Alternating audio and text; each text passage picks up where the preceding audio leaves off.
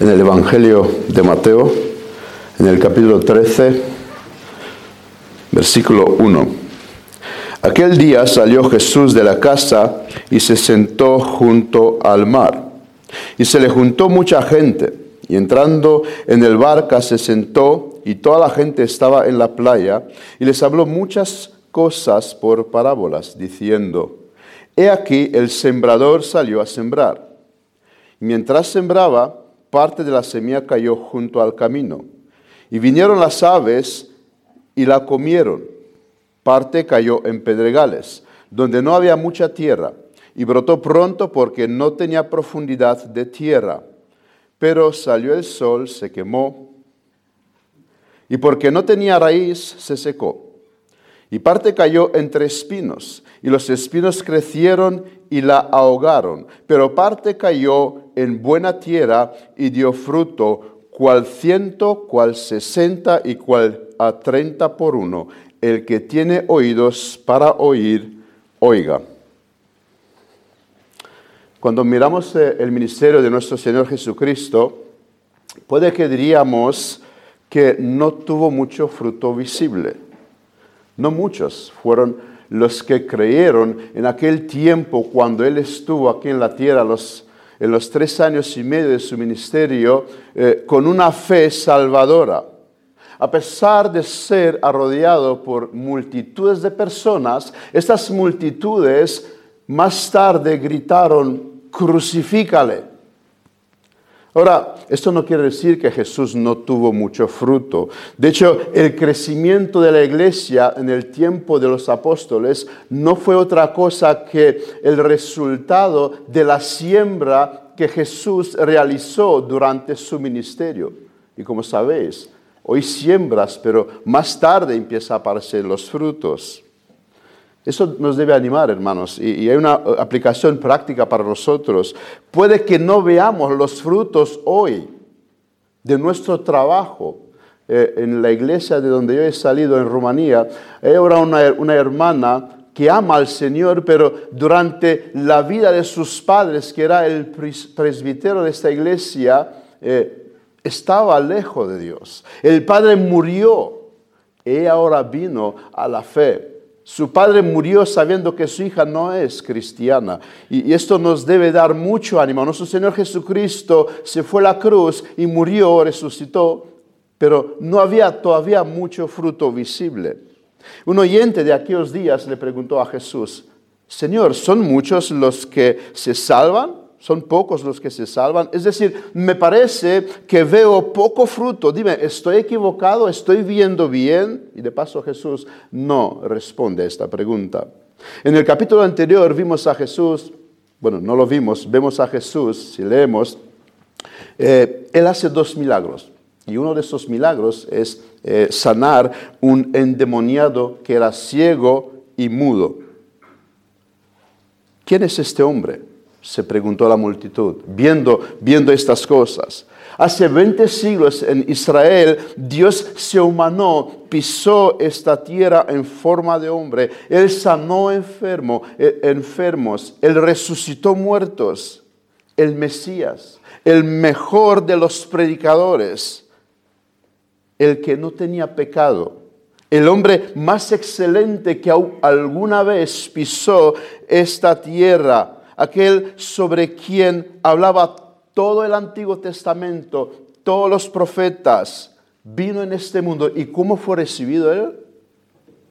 Mateos, Mateo 12, 24. Mas los fariseos, al oírlo, decían, este no echa fuera los demonios, sino por Belzebú, príncipe de los predicadores. Es decir, Jesús es un endemoniado. ¿Qué está pasando?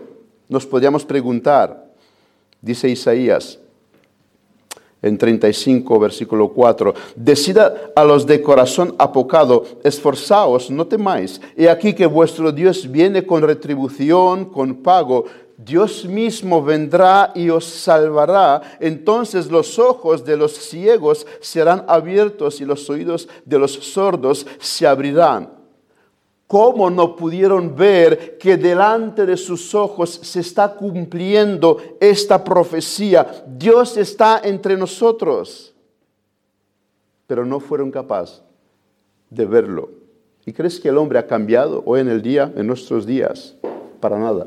Lo mismo pasa hoy en el día. El hombre ama la oscuridad, el hombre ama su pecado, la ignorancia le conforta pero no sabe una cosa, se está jugando con su eternidad como aquellos judíos en el tiempo de Jesús, a los que Jesús le tiene que decir, y no queréis venir a mí para que tengáis vida.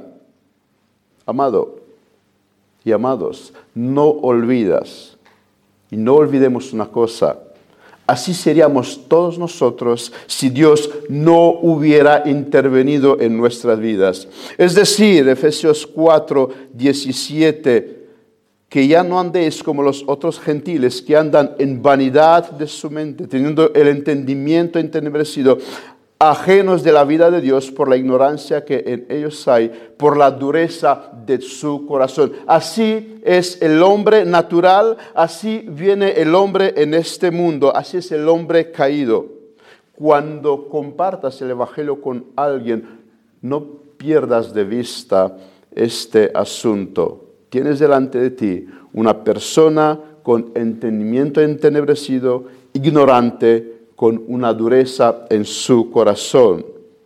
Nos dice Juan, a los suyos vino, vino y los suyos no los recibieron. Y es aquí donde Jesús habla de este, este, formula esta frase que conocemos la blasfemia contra el Espíritu Santo, ese que es el pecado imperdonable. ¿Y qué quiere decir esto? Es ir en contra a pesar de lo de, todo, de toda evidencia, de la revelación clara que Dios te está dando, tú escoges, tú decides ir en contra de todo esto. De alguna manera, de alguna manera los ateos están en esta posición. A pesar de toda la evidencia que hay un creador, que existe alguien inteligente detrás de lo que vemos, ellos deciden ir en contra de todos ellos. Ellos rechazan lo evidente. Cuando se trata del ateo y el agnóstico, un tiempo atrás yo decía, bueno, puedo entender al ateo, no hay Dios, pero eh, eh, digo, digo, no, me estoy equivocando. Eh, puedo entender al agnóstico que dice, no sé si hay o no hay Dios, pero no puedo entender al ateo que niega algo que no ha probado. Bueno, tuve que cambiar de opinión y decir que el agnóstico es más necio que el ateo. ¿Y por qué digo esto? Porque si yo digo, no sé si hay Dios, puede estar en esta posición por un tiempo, pero no puede estar toda la vida diciendo, yo no sé si hay o no hay Dios. Tengo que averiguarlo, tengo que salir de esta, incertidumbre. O hay Dios o no hay Dios. No puedo estar toda mi vida diciendo, no sé si lo hay. Porque si lo hay, entonces tengo que responderme, eh, ¿qué hago aquí? ¿Quién soy? ¿A dónde voy? Si existe Dios. Así que he tenido que cambiar de opinión y decir, el agnóstico es más necio que el ateo. Los dos son, son necios, pero el agnóstico todavía más, porque no puedes estar toda tu vida en esta situación. Y en un contexto así, Jesús nos dice la parábola del sembrador, la parábola que hoy nos proponemos a estudiar.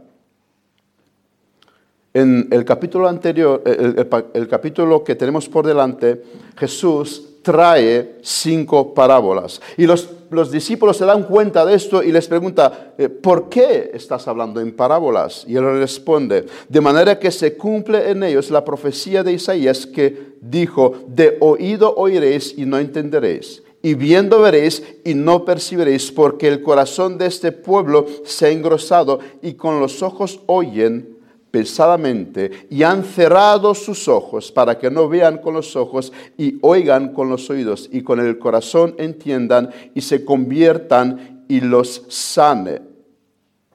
El hecho de que Jesús empezó a hablar por parábolas es una señal de juicio para aquellos que han rechazado la verdad en contra de toda la evidencia. Jesús está trayendo un juicio sobre esta nación. Ellos escuchan el Evangelio a través de las palabras, parábolas, pero el Evangelio no los afecta.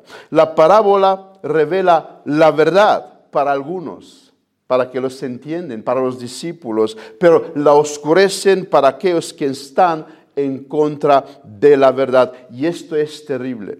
Aquellos juicios, aquellos eh, judíos traspasaron una línea que ya no había vuelta atrás.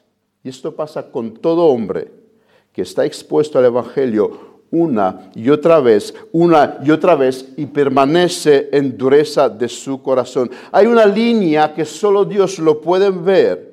Y si la persona la traspasa, ya no hay evangelio para escuchar, sino esperar el día terrible cuando será arrojado en el infierno. Así que mucho cuidado, mucho cuidado. Así eran estos judíos. Así fue Faraón. Él es un ejemplo de lo que ha pasado cuando en contra de todo lo que Dios está diciendo, tú decides ir en contra de Dios. ¿Y por qué pasa esto? Porque el pueblo ha cerrado sus ojos. Y eso es una verdad chocante. Eh, no tratemos de suavizar a Dios. Si Dios nos revela esta verdad, será así, nos guste o no nos guste. Buscad a Dios mientras puede ser hallado, nos dice el profeta, porque llegará un tiempo cuando ya no se puede buscar a Dios. Debido a este hecho, los hombres no entienden esta verdad. Ellos dicen, y he escuchado muchas ocasiones, puedes arrepentirte en el último día de tu vida. No, amigo, no piensas así. Si tú toda tu vida cerraste tus oídos, cerraste tus ojos al Evangelio predicado, no esperes que en el último día de tu vida te puedes burlar de Dios. Eso Dios no lo va a permitir. Y aquí me parece que escucho a alguien que dice, ¿y el ladrón en la cruz? El ladrón en la cruz puede que fue su primer día cuando tuvo delante a Cristo. En su último día de su vida se topó con el Evangelio, pero eso no es tu caso. Ese no es tu caso. Y han habido un solo caso para decir que es posible, pero también un solo caso para decirnos es muy poco probable, casi imposible que en el último día de tu vida tú te arrepientas si toda tu vida rechazaste a Dios. Con esto en cuenta, veamos las cuatro categorías de tierras que tenemos en esta parábola. Mi sermón se divide hoy en cuatro puntos, que son cuatro, los cuatro tipos de tierra. La semilla que cayó en el camino, la semilla que cayó en pedregales, la semilla que cayó entre hierbas y la semilla que cayó en tierra buena. Versículo 19. Cuando alguno oye la palabra del reino y no lo entiende, viene el malo y le arrebata lo que fue sembrado en su corazón. Este es el que fue sembrado junto al camino. En aquellos tiempos la siembra no es como hoy en día lo conocemos, eso es obvio. El sembrador salía, cogía de sus semillas y empezaba a esparcirla por, la tierra y, la semilla no, se, no se, ponía con los eh, instrumentos, con la maquinaria que hoy tenemos en día. Y parte de esta semilla, dice la palabra, que cayó junto al camino. ¿Qué era este camino? Bueno, en aquellos tiempos por los campos había una franja estrecha donde la gente iban de ahí para acá, la tierra se quedaba dura por, eh, eh, porque la gente pisoteaba esta tierra. Y, la semilla que caía en esta tierra dura no podía penetrar con la lluvia y, no podría eh, entrar dentro. Y venían los pájaros y se comían esta semilla. La semilla, evidentemente, todos conocemos, es la palabra de Dios, es el Evangelio. El sembrador, aquí se nos presenta que es Cristo, pero también es todo aquel que predica el Evangelio, todo aquel que anuncia la palabra de Dios, y en gran parte son los ministros de Dios, pero también no solo ellos. Tú y yo podemos ser unos sembradores. Tú y yo podemos ser aquel que está anunciando la palabra de Dios. Los que sembraron este evangelio en mi vida fueron mis padres. Fueron mis padres. Ellos fueron los sembradores.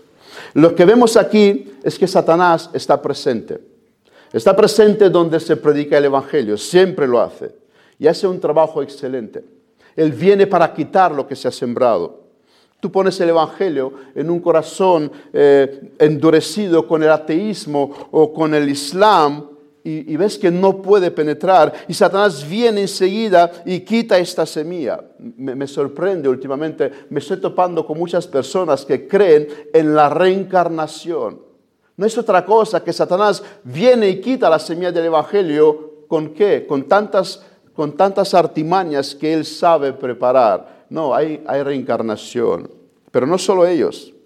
Esos corazones pueden afirmar creer en el Dios de la Biblia, pero tienen unos corazones tan duros que la semilla del Evangelio no pueden penetrar. Son personas eh, insensibles que rechazan tantas veces el Evangelio hasta que su corazón se quedará endurecido. Sí, ellos dicen creer en Dios. Y de, esto nos podemos dar cuenta eh, las personas cuando vayamos a evangelizar, las personas mayores tienen un corazón tan duro, no se puede hablar con ellos. No se puede hablar con ellos. Porque han pasado tantos años, tantos años, han rechazado, han rechazado, que, es imposible. Que es imposible. De hecho, de hecho como que ni, ni se te da ganas acercarte a ellos porque sabe lo que va a pasar. Los jóvenes son más receptivos, aunque son ateos, pero puedes hablar con ellos, porque todavía no han ido en contra del Evangelio como ellos. También son personas que sus conciencias han quedado bloqueadas por el pecado, por el pecado. sus conciencias han quedado cauterizadas y no les dan para pensar. Ellos creen que no necesitan nada y muestra indiferencia al Evangelio. ¿Les parece algo ridículo escuchar este mensaje? ¿Qué necesidad tengo yo? Soy una buena persona, me, dicen los ateos. Yo, yo soy mejor que los cristianos, dicen ellos. Ya, pero luego engaña a su mujer, luego roban, luego hacen un montón de cosas cuando le expones a la ley de Dios. Lo que no saben es que Satanás viene de esta forma y saca la semilla del Evangelio que ha caído en sus corazones. Los que son representados por la semilla que hay en el camino también son aquellos que pueden escuchar sermones, pero no les presta atención. Va a la iglesia porque no tienen tanta fe para ser ateos, pero sus pensamientos están en la serie que vieron ayer o en la comida que van a comer en, este, en este día. No les afecta incluso les aburre la predicación. Y mientras se predican, ellos no prestan atención. Escribe Juan Carlos Rail, hay miles de cristianos protestantes con el alma en este estado. Difícilmente hay alguna iglesia o capilla donde no se encuentran decenas de ellos y mueren en esta situación. Son enterrados y se pierden para siempre en el infierno. Eso es terrible irte al infierno desde las sillas de una iglesia. En segundo lugar, la semilla que cayó en pedregales. Un romano no podía entender esta imagen, eh, porque en Rumanía la tierra agrícola no es como aquí en España, no hay piedras, no hay piedras, ni una. Y, y no, no es la tierra que, aquí en España lo hay, pero en Israel hay todavía más piedra en la tierra agrícola. Así era Israel. Y, había lugares donde, eh, donde había mucha piedra y poco tierra. Y la semilla que cae en esta tierra llegó a germinar, sale la planta, pero por la imposibilidad de echar raíces se muere enseguida. Dice nuestro Señor más adelante explicando, y el que fue sembrado en pedregales, ese es el que oye la palabra y al momento la recibe con gozo, pero no tiene raíz en sí, sino que es de corta duración. Se nos dice que esta semilla brotó, y no de cualquier manera, con gozo, demasiado rápido, no es normal. El trigo se siembra en el otoño. Durante el invierno permanece ahí escondido, no se ve nada. Y en la primavera, o sea, después de unos meses empieza a verse una pequeña planta pero no así con la semilla que cayó en pedregales. Algo no anda bien. Eso no es el caso del peregrino del libro de Bunyan. Pero sí es el caso de Simón el mago que vemos en Hechos 8. Él escuchó el Evangelio, fue bautizado y no se separó de los apóstoles, como que enseguida algo pasó en él. Pero ¿qué pasó más tarde? Luego manifestó qué tipo de tierra era. Por lo tanto, cuando alguien recibe el Evangelio de manera eficaz para la salvación, primero es aplastado por la culpabilidad. Bunyan nos muestra el peregrino bajo su pesada carga por un tiempo hasta que llegó a la cruz. No le fue nada fácil caminar así, fue por un tiempo, porque el camino angosto empieza con una puerta estrecha. Pero sobre este tipo de personas se nos dice, al momento recibió con gozo. Almas así no experimentaron primero las torturas de la ley, no tuvieron primero la convicción del pecado, no se vieron perdidos. Cuando escucharon el Evangelio, gozosos lo recibieron. Y muchas campañas evangelísticas se dedican hoy en hacer y en preparar estos tipos de personas se predica el Evangelio, si es que se predica. Y luego las personas son invitadas delante, son declarados salvos, son declarados cristianos. Qué rápido, qué rápido se puede solucionar hoy en día. Ya que mencioné a Bunyan, él experimentó seis años de búsqueda y luchas hasta que fue convertido. Pero hoy esto se puede resolver en cinco minutos de esta oración de fe y, se acabó todo. Almas así son impresionadas por el Evangelio. Les escucha cantar sermones y buenos predicadores.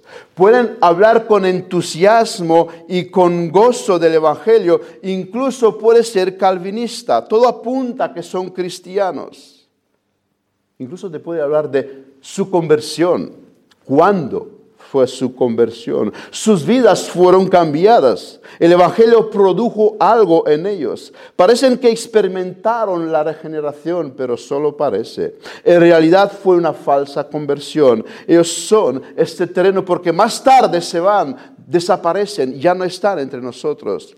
Anthony Burgess, un puritano erudito del siglo XVI, predicó sobre unas señales que no necesariamente demuestran la gracia salvífica de un corazón.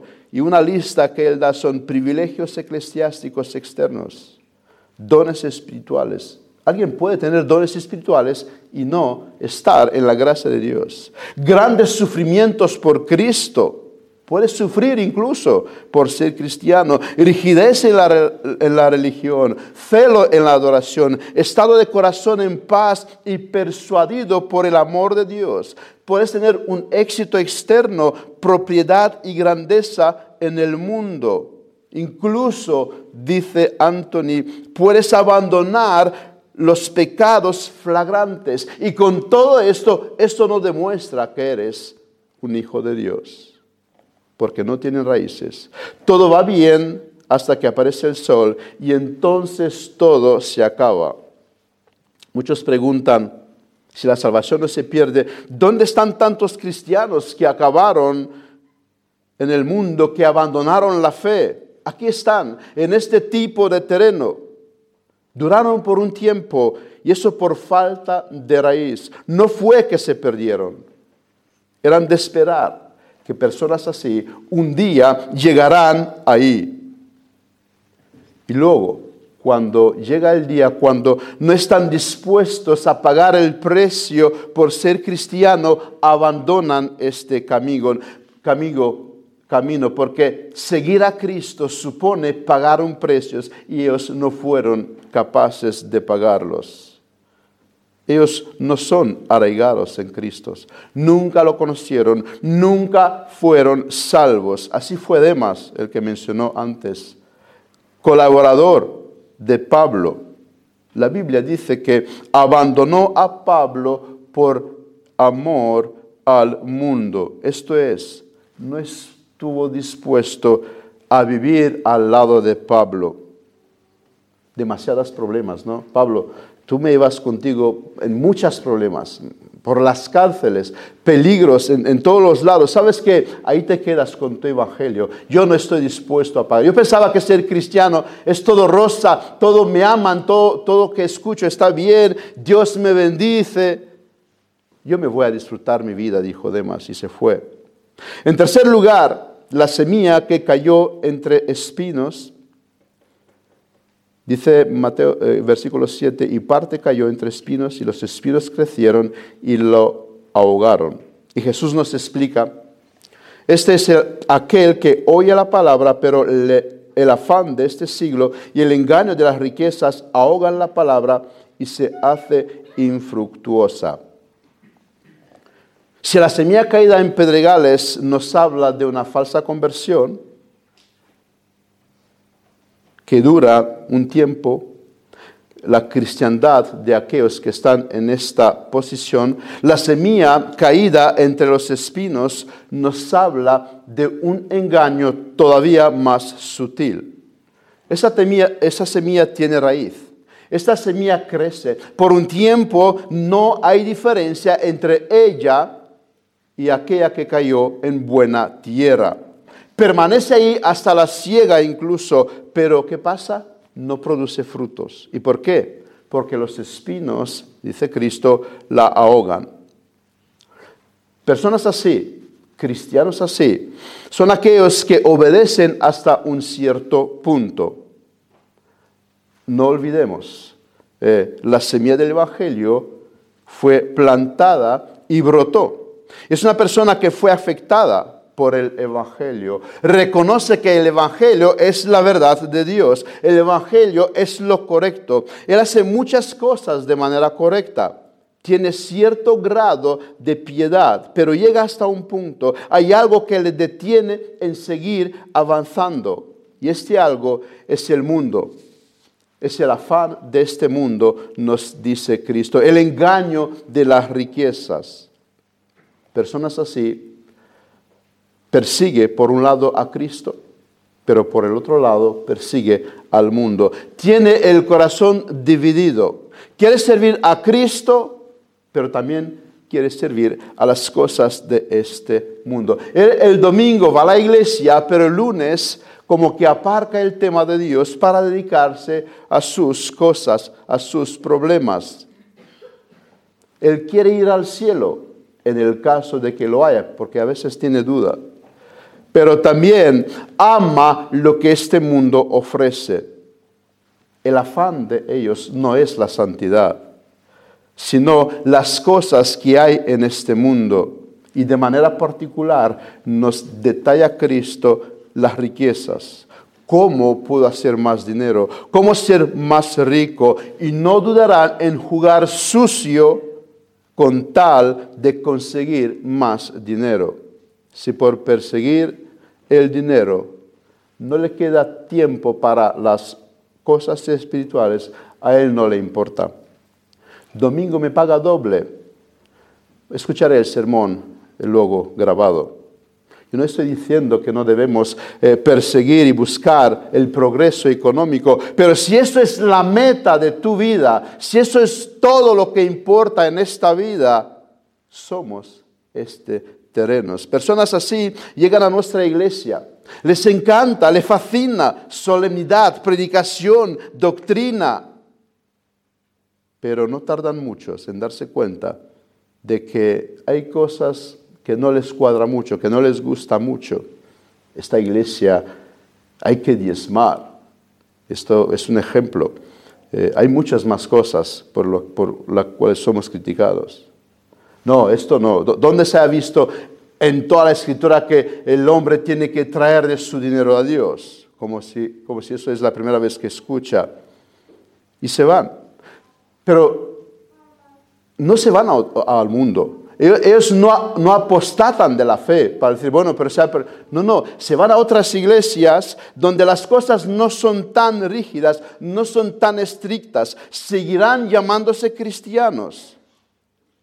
Ellos no son como las semillas caídas en pedregales, que se fueron al mundo se acabó. No, no, su cristiandad sigue vigente, pero en iglesias donde no son amonestados.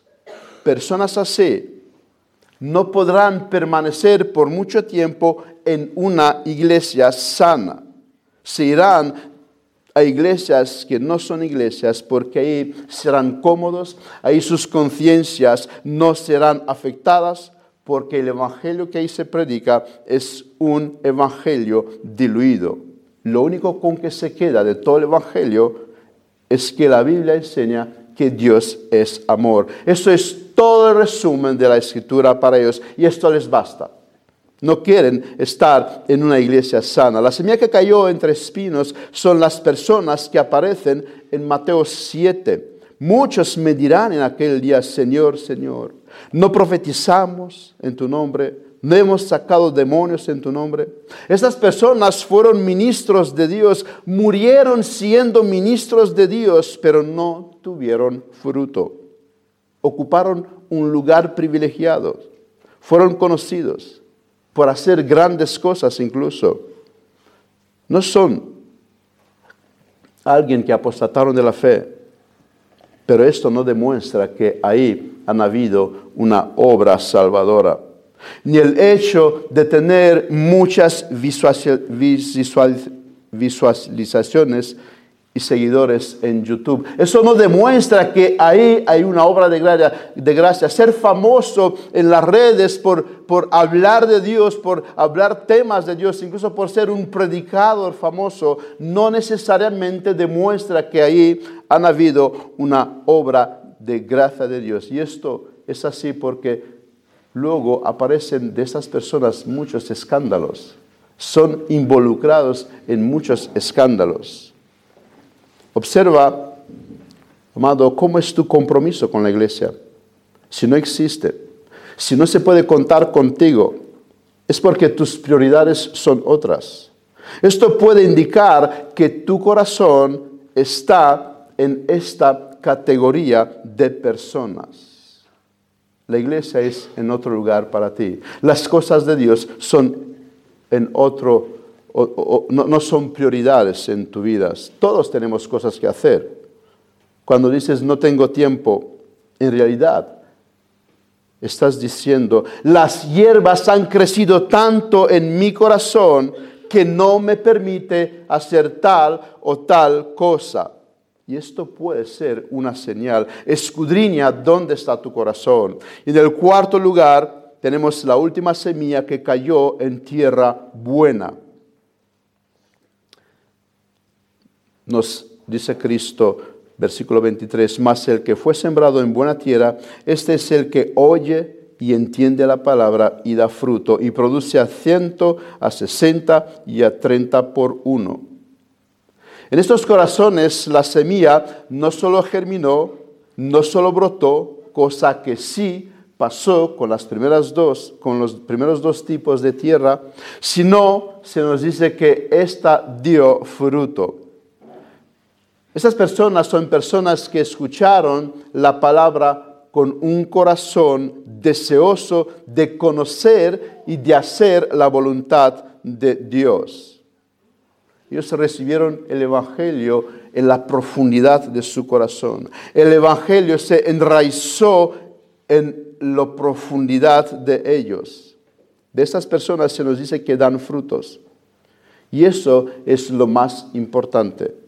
Ese es el propósito por el cual la semilla ha sido sembrada, no solamente para verse una planta, sino para que un final traigan frutos, traigan frutos. Esto confirma que ahí han habido una obra de salvación, una obra de gracia, una obra salvífica, los frutos por sus frutos los conoceréis. Juan Carlos Lai dice, la santidad se mostrará en toda su conversación, en su humildad, en su mentalidad espiritual, paciencia, mansedumbre y amor. Habrá algo visible. La verdadera obra del Espíritu Santo no se puede esconder. Repito, es muy importante, es muy importante observar si hay frutos. Si, te llamas cristiano, observa si en ti hay, como dice aquí Juan Carlos Ray, humildad, una mentalidad espiritual, paciencia, mansedumbre, amor. Esas personas,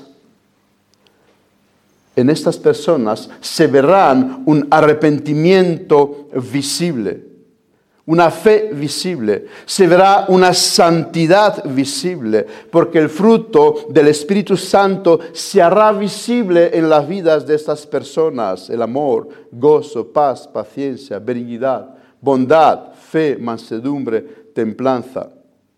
¿Y cómo puedo o cómo tengo yo que hacer para, para dar fruto?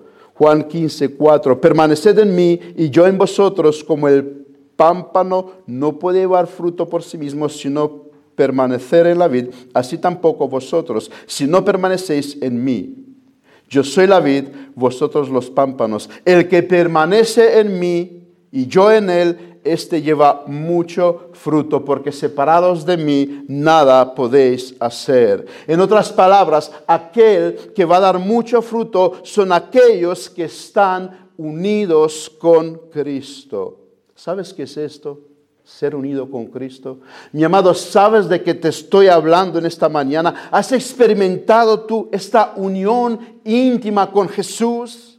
¿Has experimentado qué significa ser lleno del Espíritu Santo? Que hay momentos cuando esta unión es tan intensa, es tan íntima, es como Juan cuando pone la cabeza sobre el pecho de Jesús y derramas en estos momentos tu alma delante de Él. Tu oración es tan ferviente hasta con lágrimas.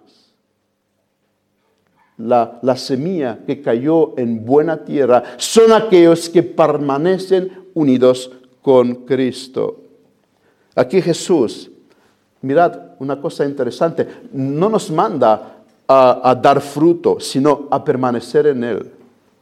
Y en esto es en lo que debemos estar preocupados. Buscar el rostro de Dios. Pregúntate, ¿estoy buscando el rostro de Dios los días de mi vida? Porque sólo así sabrás que eres una semilla que ha caído en buena tierra.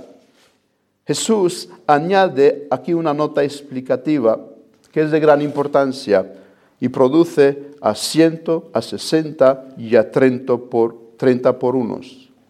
Los cristianos no vamos a ser iguales en frutos, aunque son iguales en la justificación, es decir, todos fueron salvos por la gracia, no somos iguales en santidad, aunque todos somos considerados santos delante de Dios.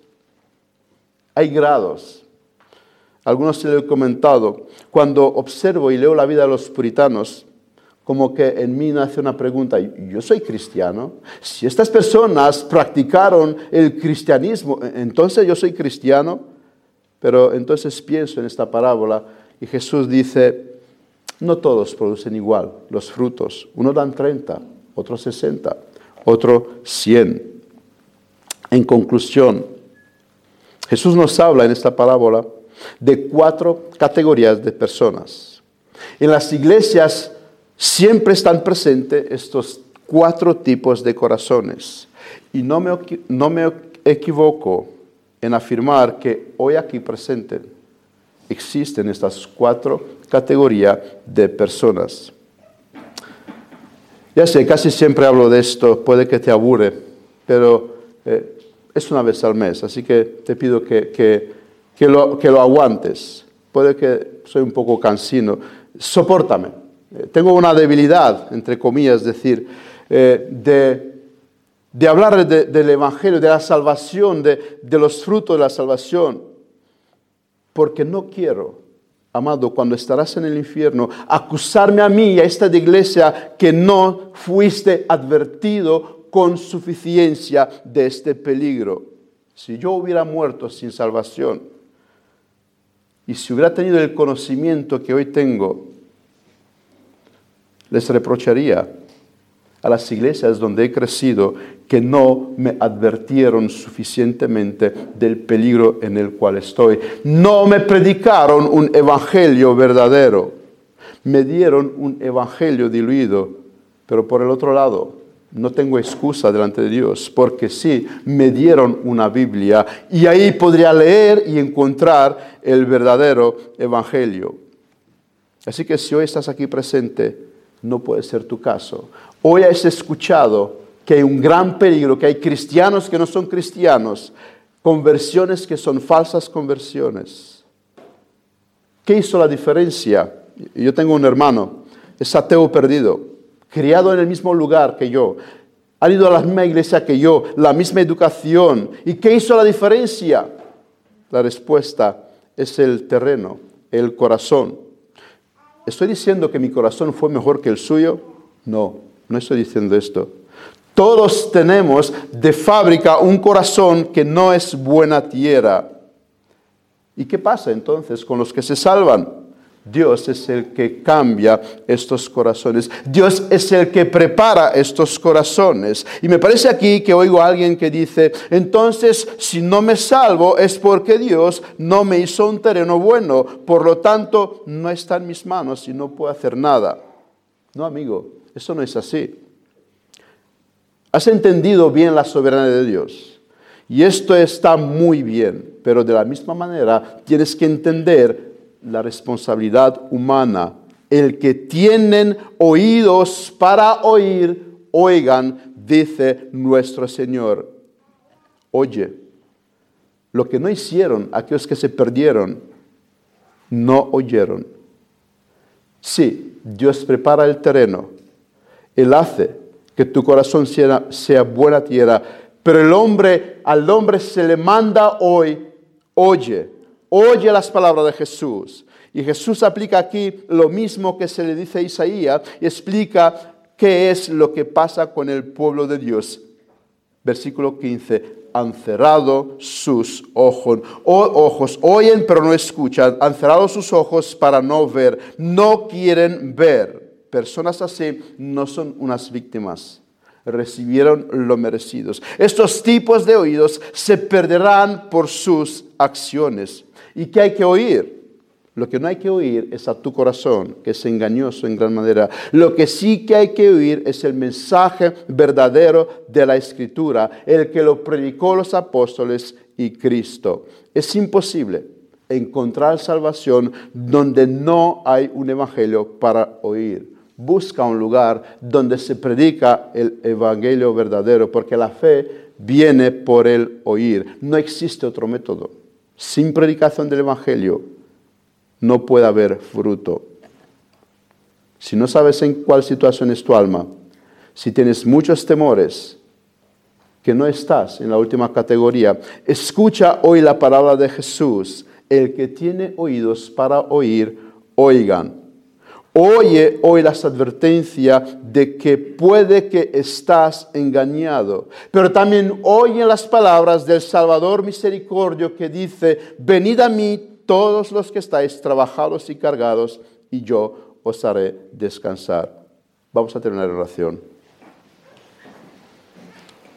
Señor Padre, te damos gracias porque tú nos has dado el Evangelio en el cual podemos ver las respuestas a las grandes preguntas de esta vida. Nos has advertido hoy del peligro de autoengaño. Nos has hablado en repetidas ocasiones que alguien puede pensar que está bien con Dios y resulta que el día de mañana llegará al infierno. Oramos, Padre, para que hoy tu advertencia pueda ser puede ser escuchada y oída en los corazones que hoy están presentes aquí. Que nadie se vaya a su casa sin saber con certeza que está bien contigo. Ten misericordia de nosotros, ten misericordia de esta congregación y gracias porque nos has ayudado a oír una vez más tu evangelio. En el nombre de Jesús. Amén.